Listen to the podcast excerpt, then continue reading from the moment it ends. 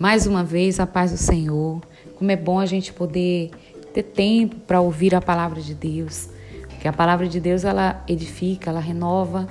E essa palavra de hoje, às vezes tem alguém que está exatamente esperando ouvir para ter esperança, né? para ousar, para sonhar, para acreditar que o nosso Deus é o Deus do impossível. E o nosso podcast nessa manhã está embasado no livro de Tessalonicenses, capítulo 4, que diz assim: Finalmente, irmãos, vos rogamos e exortamos no Senhor Jesus que, assim como recebeste de nós, de que maneira convém andar e agradar a Deus, assim andai, para que continueis a progredir cada vez mais.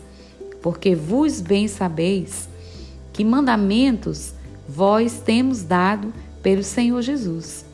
Porque esta é a vontade de Deus, a vossa santificação, que vos abstenhais da prostituição, que cada um de vós saiba possuir o vosso vaso em santificação e honra, não na paixão da concupiscência, como os gentios, que não conhecem a Deus.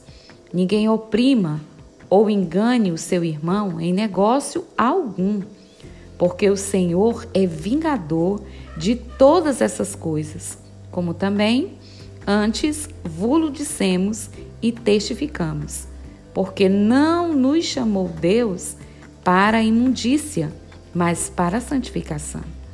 Portanto, quem despreza isto, não despreza o homem, mas sim a Deus que nos deu também o Espírito Santo. Quanto, porém, ao amor fraternal, não necessitais de que vos escreva, visto que vós mesmos estáis instruídos por Deus que vos ameis uns aos outros.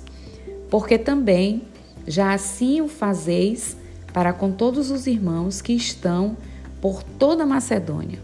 Exortar vos porém, a quem ainda nisto continueis a progredir cada vez mais, e procureis viver quietos e tratar dos vossos próprios negócios, e trabalhar com vossas próprias mãos, como já vulo temos mandado, para que andeis honestamente para com os que estão de fora e não necessiteis de coisa alguma.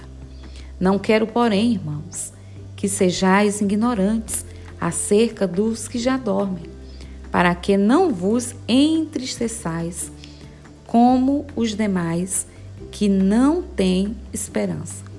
Porque se cremos que Jesus morreu e ressuscitou, assim também aos que em Jesus dormem, Deus os tornará a trazer com ele.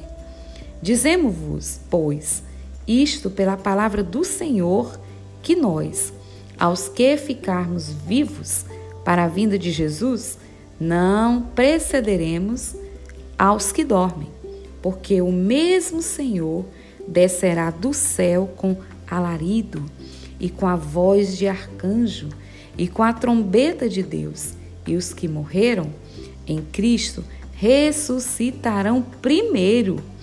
Depois nós, os que ficarmos vivos, seremos arrebatados juntamente com eles nas nuvens, a encontrar o Senhor nos ares, e assim estaremos sempre com o Senhor. Portanto, consolai-vos uns aos outros com estas palavras. Que Deus abençoe a todos. Amém?